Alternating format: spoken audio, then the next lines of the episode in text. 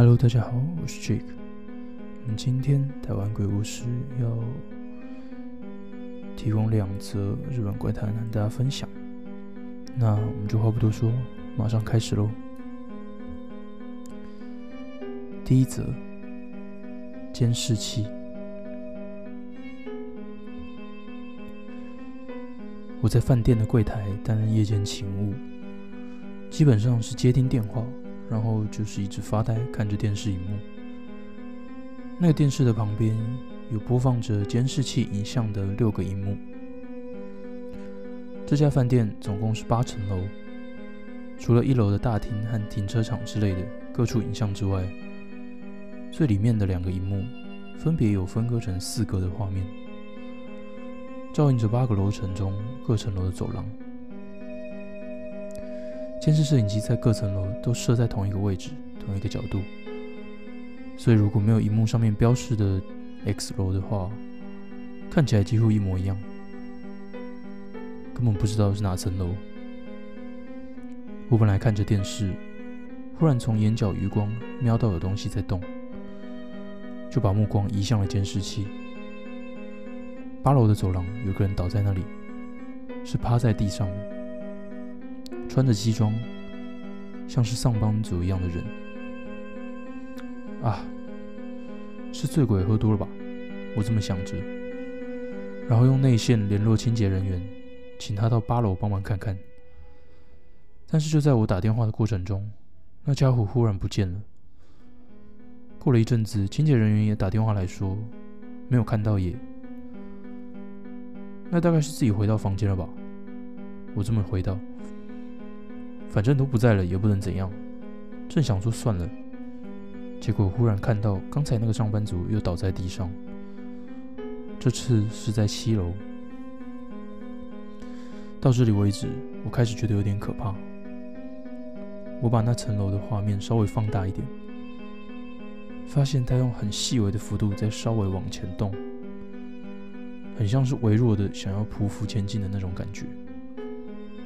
我马上又联络了清洁人员去看看，他还是说没有看到。但是这次在我移开视线的时候，那个人没有消失，反而是朝着镜头的方向爬过来，然后从镜头边缘离开。但是赶到现场的工作人员是说没看到，所以他算是消失了吧。走廊的尽头前方只有工作人员出入的门，清洁工也是从那边出来的，所以不会错才对。我终于开始觉得一个人待在柜台有点可怕，就把那个清洁人员也叫到一楼来，然后花了一点时间跟完全不相信我说辞的清洁人员描述这件事。结果那个男人又出现了，这次是在二楼。我们两个人对望了一眼，心里想：这真的不行了。结果外出的客人正好在这时候回来，我在一楼的大厅把钥匙交给客人，但是那个客人是二楼的房客，是不是应该跟他说一下比较好呢？虽然这么想着，但是实在不知道怎么跟客人解释，也暗自想说：如果有人能代替我们接近那家伙的话就好了。结果我就这样保持了沉默。二楼的监视器上，那个趴着的上班族还在。虽然监视器也照出了搭着电梯上楼的刚才的客人，但客人却非常普通的走过他的身边，像是什么都没看到那样。更恐怖的事情来了，那家伙缓缓前进的画面的正前方，正好是通往我们所在的办公室的楼梯。虽然写着工作人员以外禁止进入，但是并没有上锁。我们在荧幕前无法动弹，然后传来了门打开的嘎吱声。画面上已经看不到那个人了，我们两个只好转头看着门的方向。本来一直播放着，多少让我们有点安心的电视声音忽然消失了。我转头看，才发现画面暗了下来。此时，在我旁边的工作人员忽然叫了出来，惊慌失措地指着照映着大厅的监视器画面：“有个中年男人站在监视器，几乎填满了画面，嘴巴不断一张一合着。我和工作人员都叫了起来，直到天亮都不敢从那个地方离开。后来不知不觉消失了的那个上班族，到底是什么东西呢？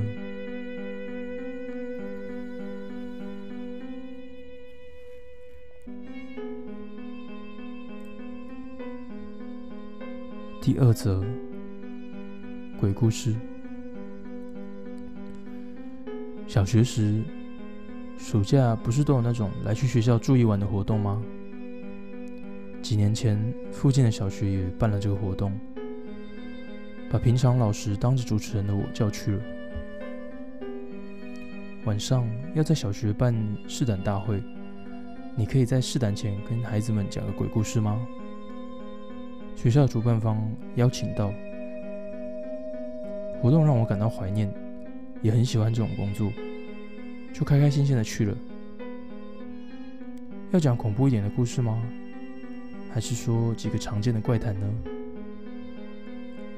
教室里关了灯，只有照明打在我身上。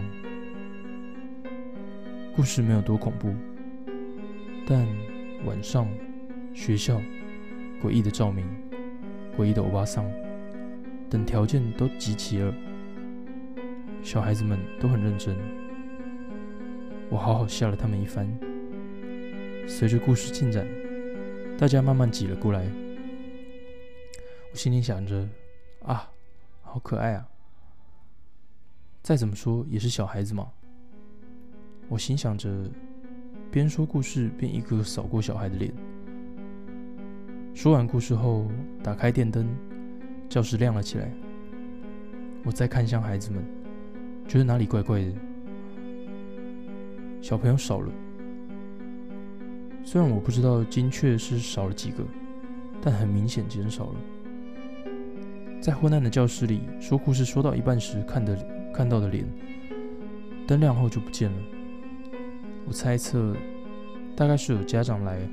把要在试胆前回家的小孩带回去了吧。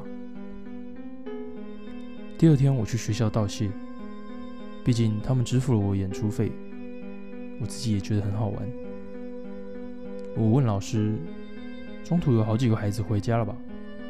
结果老师笑着说：“没有啊，参加小孩全都住了一晚。”嗯？我又接着问道。有几个小朋友参加呢？二十八个哦。嗯，不可能这么少啊！因为那间能容纳两班一起上课的视听教室，几乎都坐满了小朋友。在教室亮起来时，我觉得人少了的时候，也还有四十人左右。后来过了几年，社会上发生了很多事，附近的小学不再让学生暑假住学校了。本来如果有机会的话，我还想把学生人数好好数一遍呢。那我们今天的台湾鬼故事就到这边告一段落。如果有什么想听我们分享的故事的话，也可以在底下留言让我们知道。那我们就下次见喽，拜拜。